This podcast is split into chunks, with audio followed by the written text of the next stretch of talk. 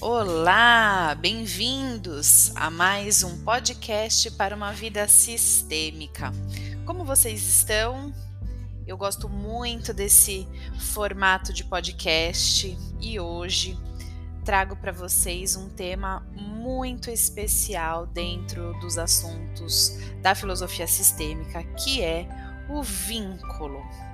Eu dei uma aula na segunda-feira, agora dessa semana, dentro do meu curso Eu, Professora Sistêmica, e expliquei para a turma sobre vínculo. E me veio essa vontade de vir aqui gravar esse podcast para que isso amplifique e chegue aí para todo mundo, porque é, ele é um conceito que parece simples, mas ele faz toda a diferença para a gente entender aí os nossos movimentos sistêmicos perante o nosso sistema, os nossos emaranhamentos, a nossa atuação inconsciente. Bom, quando eu falo sobre vínculo, é óbvio, é alguma coisa que me vincula a algo ou a alguém, que me liga, que me conecta a algo ou a alguém. Um laço biológico, um vínculo biológico ou de um amor uh, profundo nos liga sempre a alguma pessoa ou a um grupo. Então vamos lá. Eu nasci do meu pai, da minha mãe, isso é um laço biológico. Existe um vínculo biológico entre eu e meus pais, meus pais e seus pais, e assim por diante na nossa estrutura familiar. Existe também um vínculo de amor profundo. O meu marido, o meu companheiro, uh, um pai e uma mãe adotiva, né? Não existem laços biológicos, mas existe um vínculo de amor profundo, de gratidão profunda, que nos vincula, que nos conecta ao destino dessas pessoas. Esses vínculos, quando uh, existem, eles familiares, né, laços biológicos, eles são indissolúveis pura e simplesmente porque eu não consigo desnascer da família que eu nasci, né? Então é um laço que eu não consigo uh, quebrar, que eu não consigo desatar. Eu nasci nessa família e pronto, né? Lidamos com essa questão. Todos os membros do sistema de uma família estão ligados, estão conectados pelo destino deste sistema. Ou seja, fica muito claro, fica muito óbvio que o destino de quem veio antes na minha família está completamente ligado, conectado e influencia o meu destino a partir do momento que eu vim deste sistema, que eu nasci neste sistema.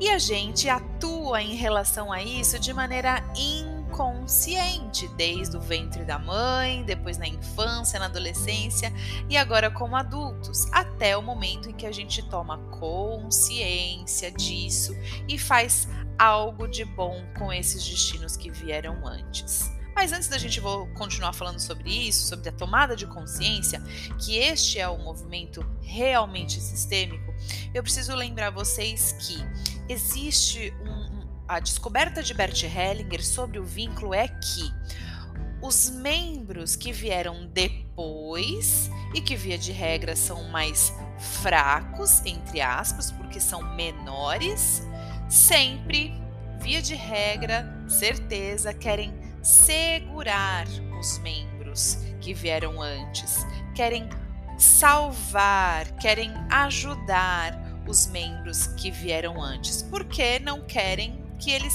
se vão, não querem que eles partam, não querem que eles uh, se sintam infelizes, né?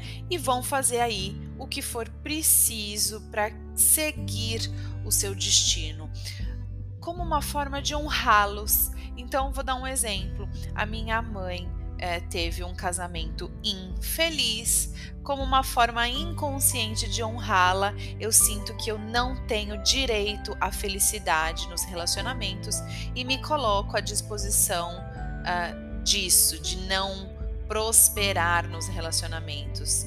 Óbvio que quando eu tomo consciência de que esse é um movimento que eu faço em honra, por amor à minha mãe, mas um amor cego, um amor que não entende, aí sim eu tomo consciência e faço um pouquinho diferente. Os membros que vieram depois, eles sempre vão uh, uh, ter uma vantagem em relação aos membros que vieram antes. Por quê? Porque o preço já foi pago. É mais leve para mim do que foi para minha mãe. É muito mais leve para mim do que foi para minha avó, muito mais, duas gerações a mais.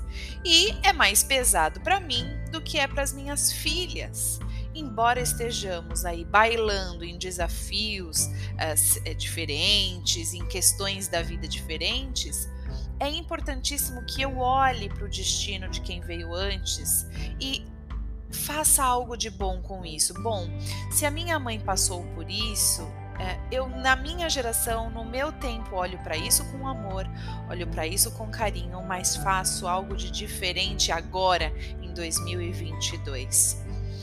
Os membros uh, mais fracos, que a gente fala, os membros que vieram depois, eles sentem essa necessidade de compensação.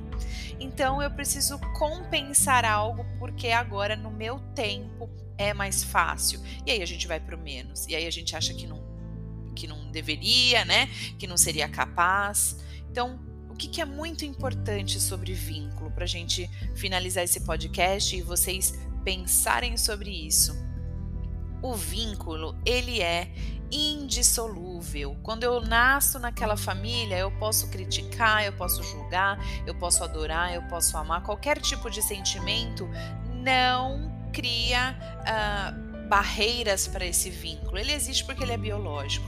Então não existe filho sem pai, não existe ninguém abandonado pelo pai, né? Todo mundo tem um pai e tem uma mãe, tem avós maternos e avós paternos, até porque a vida não surge sem que existam um gameta feminino e um gameta masculino.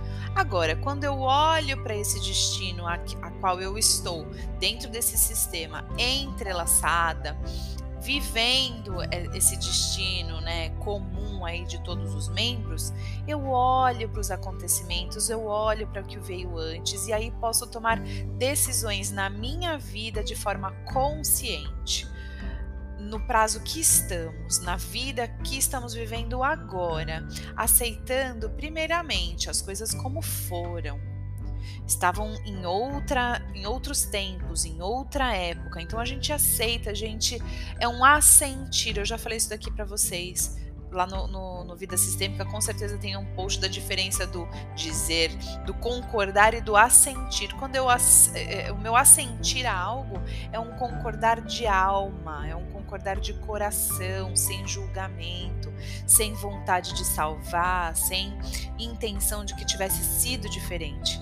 E aí, depois disso, eu posso tomar as decisões que me cabem dentro da minha pequenez, dentro desse sistema grandioso que é o nosso sistema familiar.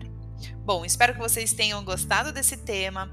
Ele é um tema bastante abrangente e logo mais eu volto com outros temas. Não esqueçam de me mandar sugestões de temas para os nossos podcasts lá pelo Vida Sistêmica, pelo e-mail no www.vidasistemica.com.br, que é o meu site, e eu espero vocês no próximo.